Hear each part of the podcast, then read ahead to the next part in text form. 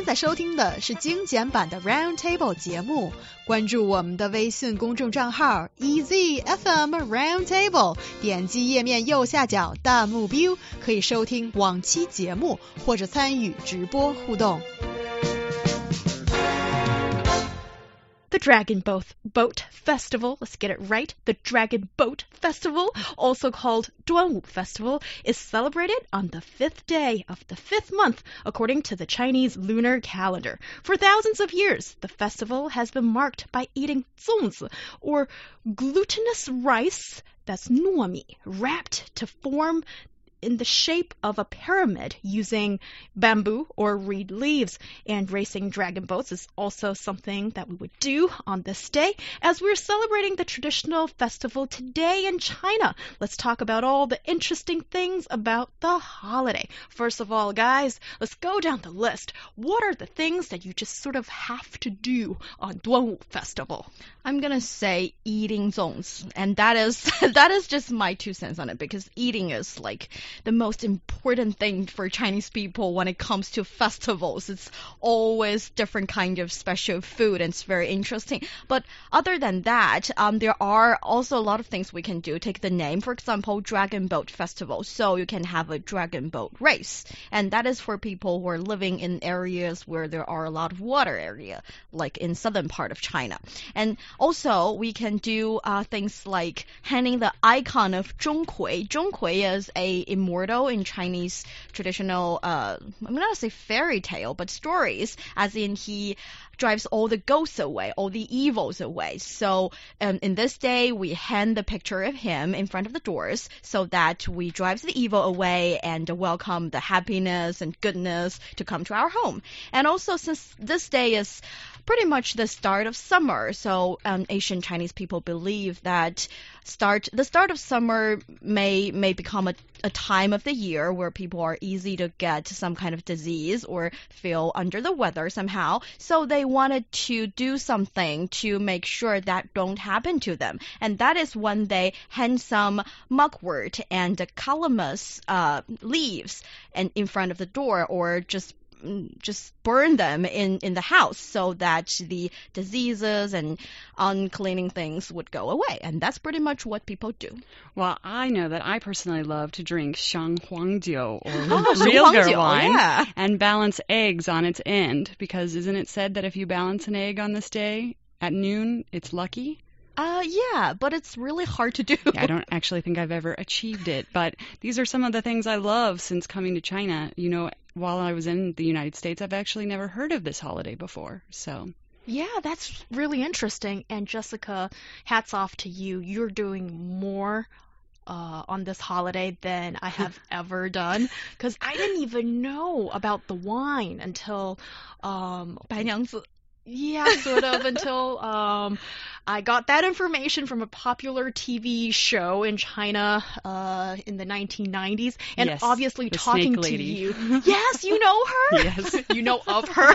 yeah, and also balancing the egg. That is something that you know I've actually learned recently. Until um, you know doing this show and actually doing Roundtable has made me uh, learn so much from you guys, and thank you for that. And also, speaking of feeling a little bit under the weather Mm. as during this time of the year and also it's sort of a change of seasons as summer starts to kick in Yeah. and it's easy to get a bit ill and it's interesting that our ancestors found a way to uh, fend off disease or at least ceremonially and i think that's what ryan needs too as Oh, yeah. the amazing Poor and awesome Ryan. ryan price we love him on the show but today he's feeling a little bit under the Mm. weather so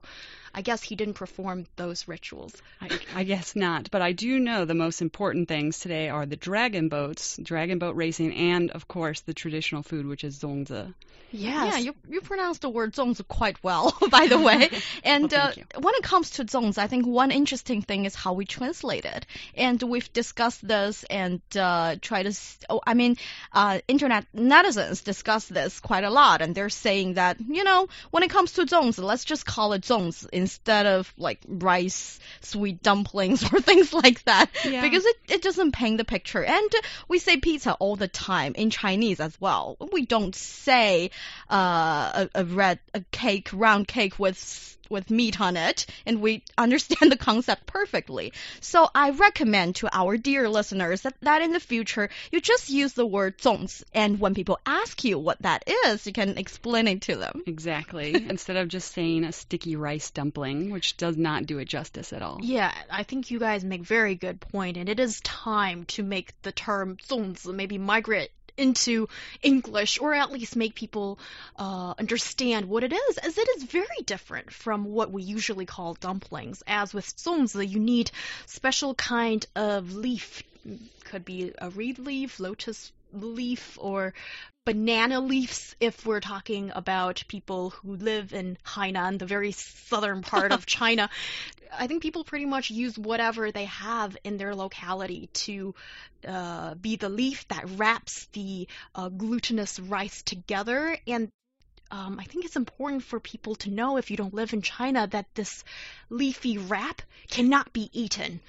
That is purely for um, part of it is ornamental, but also very practical to keep all that uh, rice and stuffing together. Yeah, I feel like this is actually one of China's few finger foods because Ah. can't you eat it with just your hands? It's not going to be impolite. Whereas I think most foods in China, if I don't eat it with chopsticks or a utensil, it'll come off as a little impolite, right? So is this could this be considered a finger food or do I have to eat this with chopsticks? Well, that's a tricky one as Niu Honglin is shaking her head a little bit. Yeah, I don't think you need to use a chopsticks. You can just unwrap the zongs and then eat it. But I wonder, um, what what kind of flavor do you prefer? Because when it comes to festive food, we often have this discussion about how it's supposed to be, as in different people have really different beliefs, and it's beliefs because they they hold a very strong opinion towards this, as in.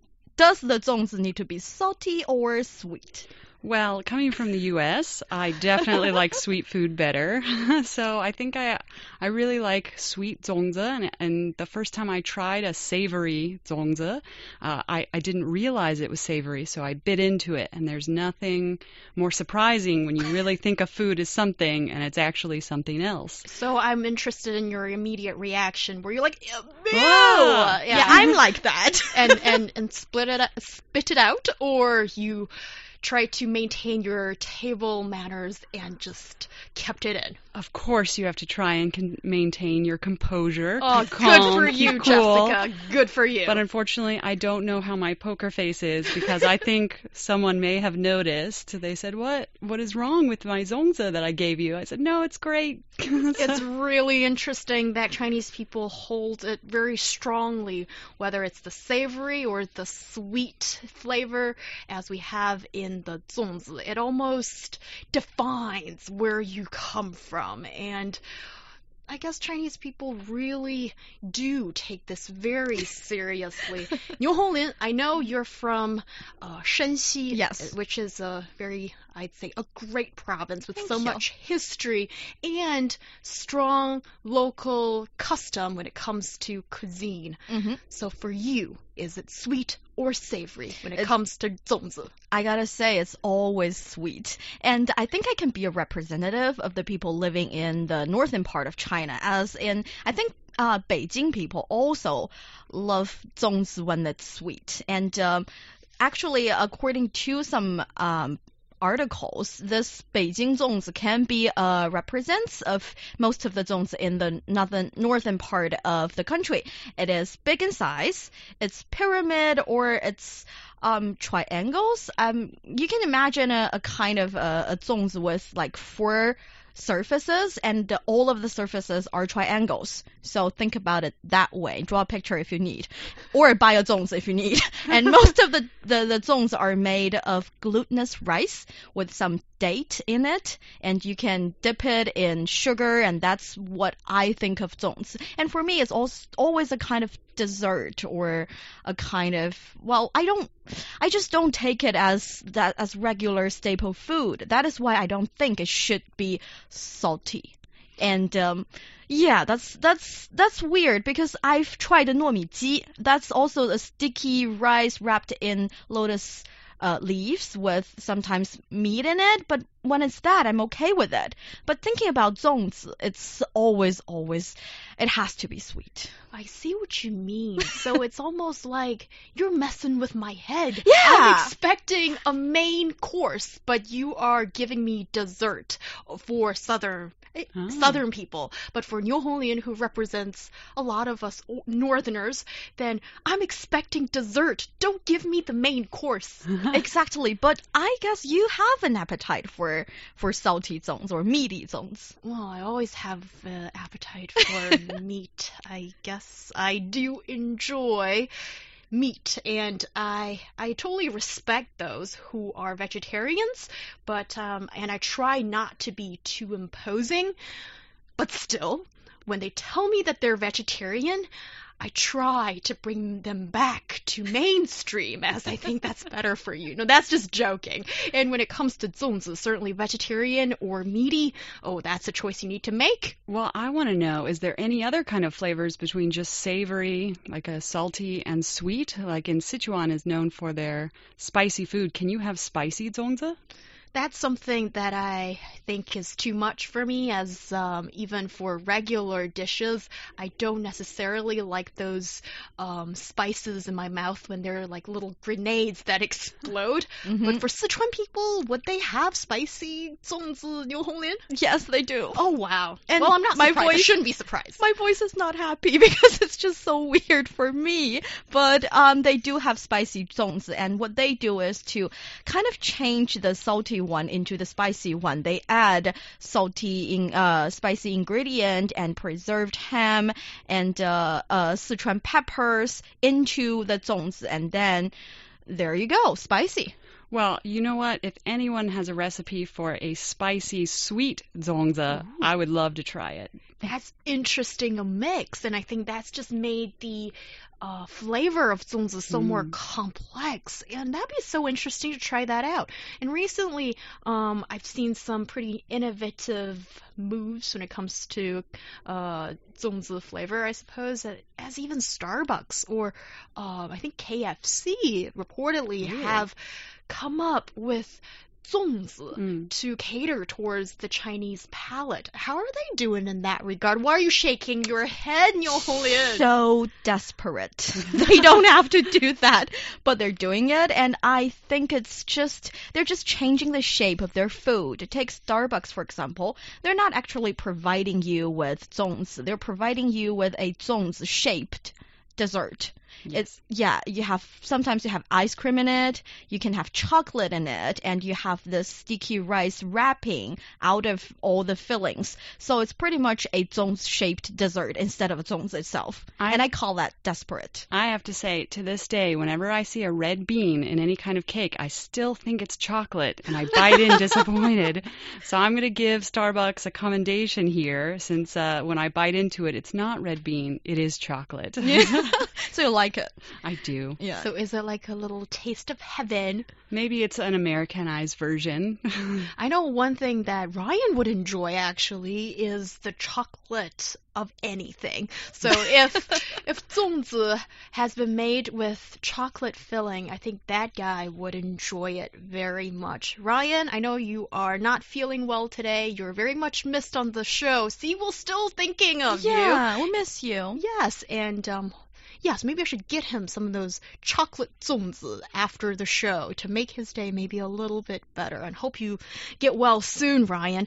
And yes, I've been looking at all types of flavors of zongzi, and I've been doing a little bit of recollection of my memory to think of the best zongzi I've ever had, as it's always been a bit of a luxurious thing for my family as we grew up. Um, as it, you only have it on one day, and when I Oh. grew up in Beijing, it was, I guess, none of, uh, neither of my parents were that domestic to make it ourselves. so we always had to buy it. And um, I remember it used to be the pretty plain ones with only I say only using today's standards as there's so many fancy options out there. The dates that you you put in and then you uh, use a little bit of sugar sort of as coating as you unwrap the um, lotus leaf and bite into it and it tastes so nice. And my mom, she's a little bit of a traditionalist, so the red bean paste is the filling she enjoys. Not chocolate, but the red bean paste. That's what puts a smile on that lady's face and we would have that together. It's also been made into a bit of a family, uh, a family gathering kind of thing, and only, uh, well, I was a little surprised as you guys provided me with the information that in 2008, when this became a national holiday, as you take a day off, and sometimes it's been made into a long weekend holiday, as we're doing to well most of the nation are doing it today and we're working here today. And uh, also i remember last year because i really wanted to change things up a little bit and spice things up a little bit and i'm an independent young woman today. I earn my own money. I thought i'll buy a super luxurious 粽子 that cost me quite a bit and just to um to to change things up on the family dinner table. So i bought this gigantic 粽子 with abalone and dried scallops Ooh, as filling. That's fancy. So very savory, right? very savory and i think i always like savory more than the sweet. That's because it shows me that my living standard has improved that i can have a more of a rich filling. And it's not the um the the some people find it very sweet and simple. That's a good thing, but um, I like things to be a little bit more on the savory side, so rich, and I can eat it as a staple food or as a main dish, so to speak.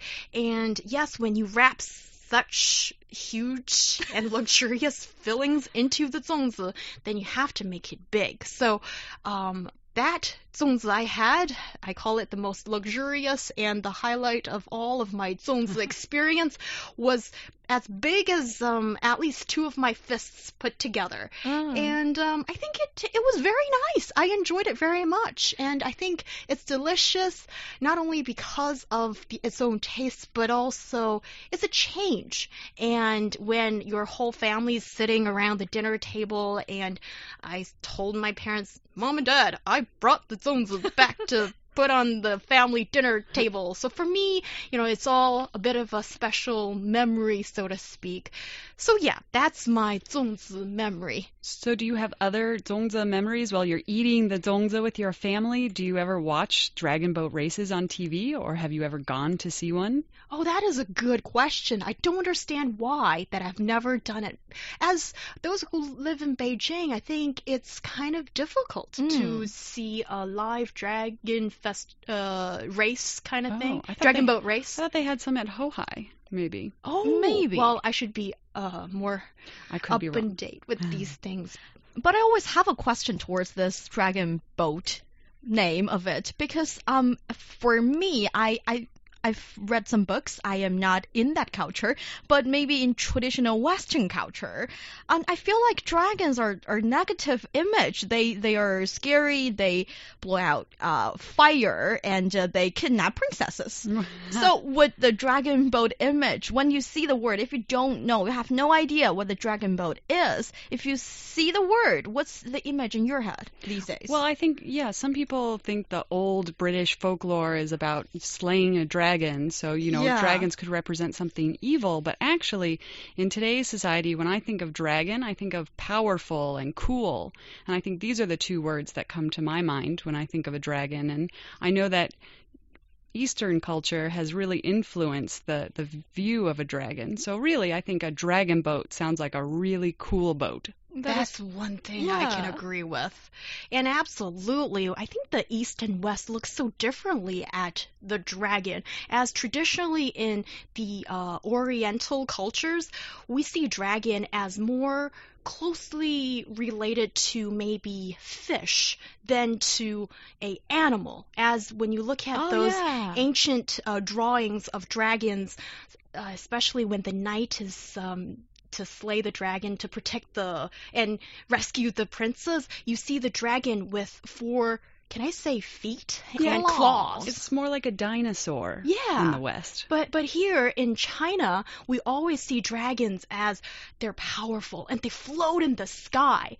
And uh, during the thousands of feudal uh, history we have here in China, imperial history, that's been closely associated with the imperial court and the ultimate form of power that uh, is bestowed in the hands of the emperor. So it's really interesting how dragon has been allowed to be put as a symbol of this holiday. And also, I think dragon boat racing is one of the very few things of this holiday that um, still remains today that we see as yes, that's the practice to do on that on this festival, and it's not just about eating.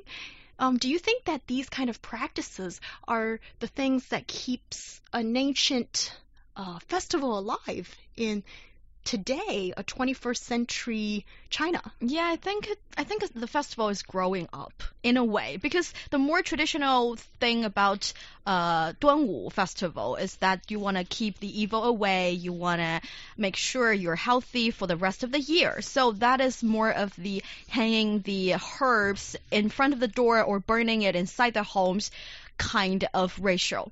But later on, because of the uh, the poet Qu Yuan, who's supposed to be, I guess, the first poet in China, and people wanted to um, celebrate him, memorize him, and prevent his body from being eaten by the fishes. So we drop the zongs into the river. And when we're doing that, we also try to collect his body by using the drag dragon boat. So those rituals are like growing onto the festival, and the festival is growing up, and so are our traditions. Yes, and I also like to ask you guys, with all those uh, in interesting history like kept in mind, why do you think that there is this divide between East and West with the sour and savory preference of zongzi? You mean South and North? Yes, South and North. Yes. Uh, well, I don't know, but I, I guess it's interesting in the North that they usually eat uh, more savory foods. So I guess you know the sweet dumpling, the sweet zongzi,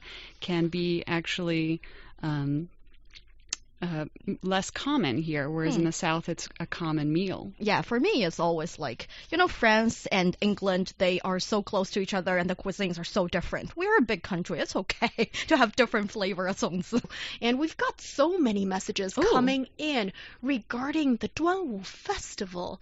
And we thought that this was um, something that maybe people would participate, but maybe not, as eating zongzi doesn't seem to be as big of a deal in comparison to world economics or Chinese. Um, Yeah, healthcare um, reform or you know the national GDP. But it seems when we talk about the flavor of zongzi, people would write in um, more of a occasion than all the other big items on the news bulletin as people do. So today we have, uh, I'll start with Agnes who says, I am a Shanghainese, so I prefer the meaty ones, but I am also a hopeless foodie. So the sweet ones are okay for me too, as Mm. long as it is delicious. Sitting on the fence.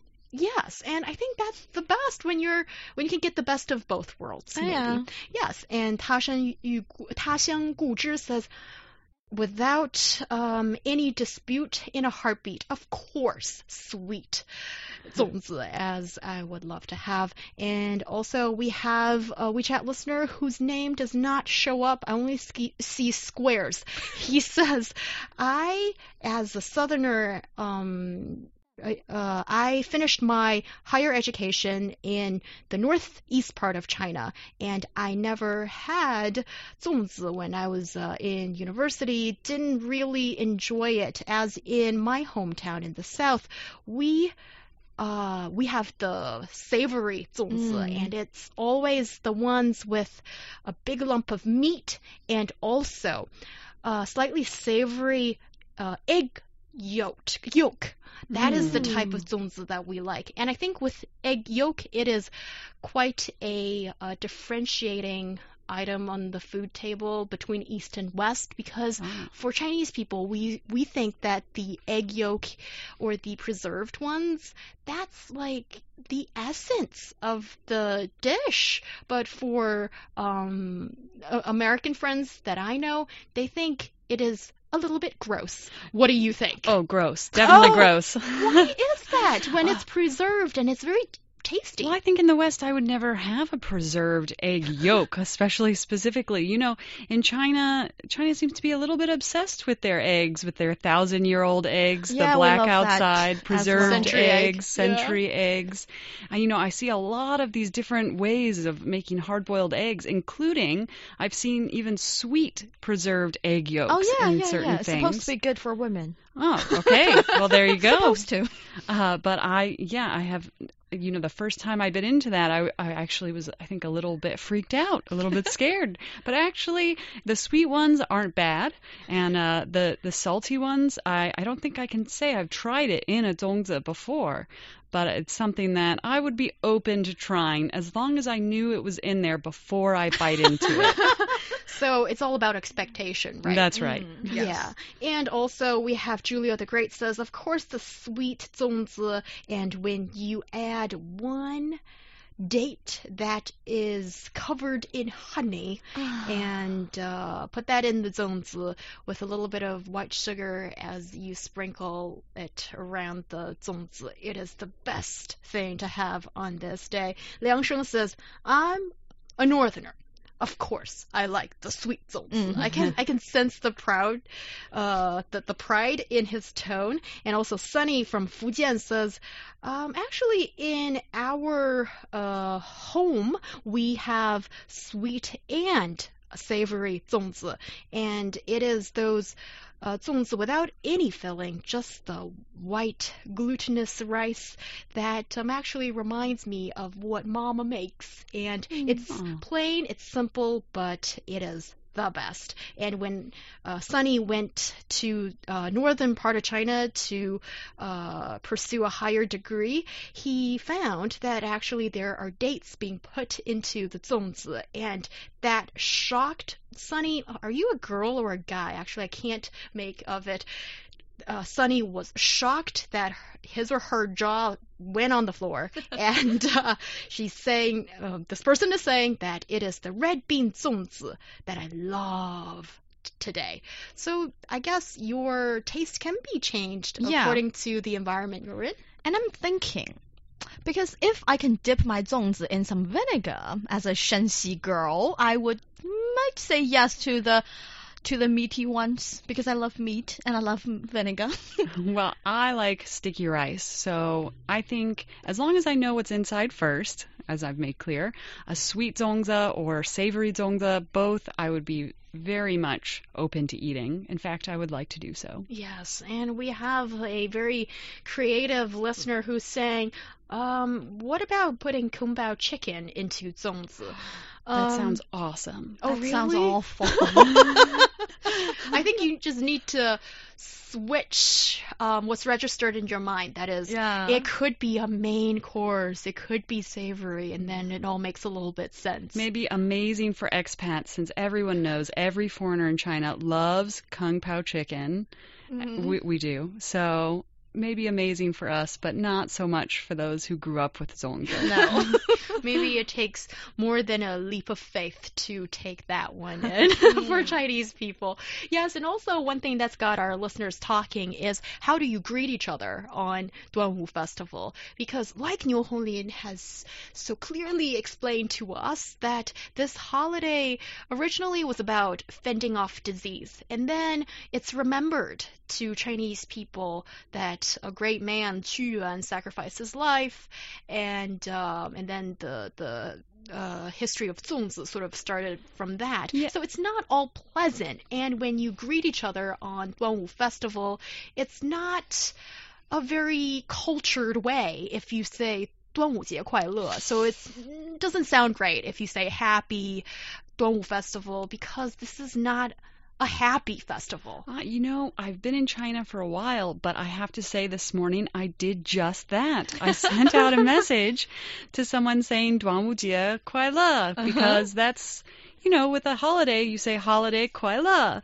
So I actually was just informed that maybe because this uh, Qu Yuan died uh, as part of this festival, it's not really something you do. Yeah. Oh, so I- what instead should you say? Maybe you can say 端午安康 because I don't think it's about the fam- uh, the festival being happy or not. It's more like the center or the theme of the festival is is about being healthy. So you wish the people health for the rest of the year, as in 端午安康. That would be a better way or a more special way to say that. You don't want to say happy every holiday. And I I have a little question about the Memorial Day in in uh, in America because that is supposed to be honoring the uh, soldiers. So do you guys say Happy Memorial Day? Yeah, actually, yesterday was Memorial Day Uh-huh. in the States, and um, I, I guess we, we kind of do, but we always caveat. We always say, you know, Happy Memorial Day.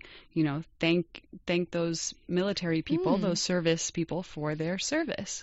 We appreciate their service. So Happy Memorial Day. We appreciate veteran service, Yes. and uh, so you know, but still. It is the holiday for barbecues and, and beer. So, um, yeah, we we would have this, uh, even on Easter, I guess. Which, if you know the history of Easter, uh, we would still, because it's been modernized a little bit this holiday, we would still say Happy Easter.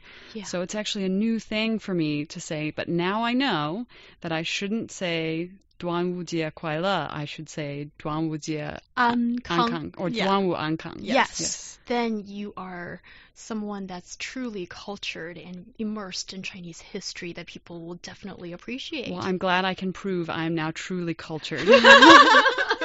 well, when you experience a wider array of different kinds of culture, then I guess you do become someone like that. And yes, on Easter, that is a festival or holiday celebrating the resurrection of Jesus from the dead. That sounds a little, a, a, a little bit heavy for a holiday. Mm-hmm. but yeah. yes, I guess saying happy whatever holiday. It just saves people trouble. But Yes. in China, I guess people like the more nu- nuanced way of celebrating it. That is, uh, wishing people peace and health on Duanwu Festival.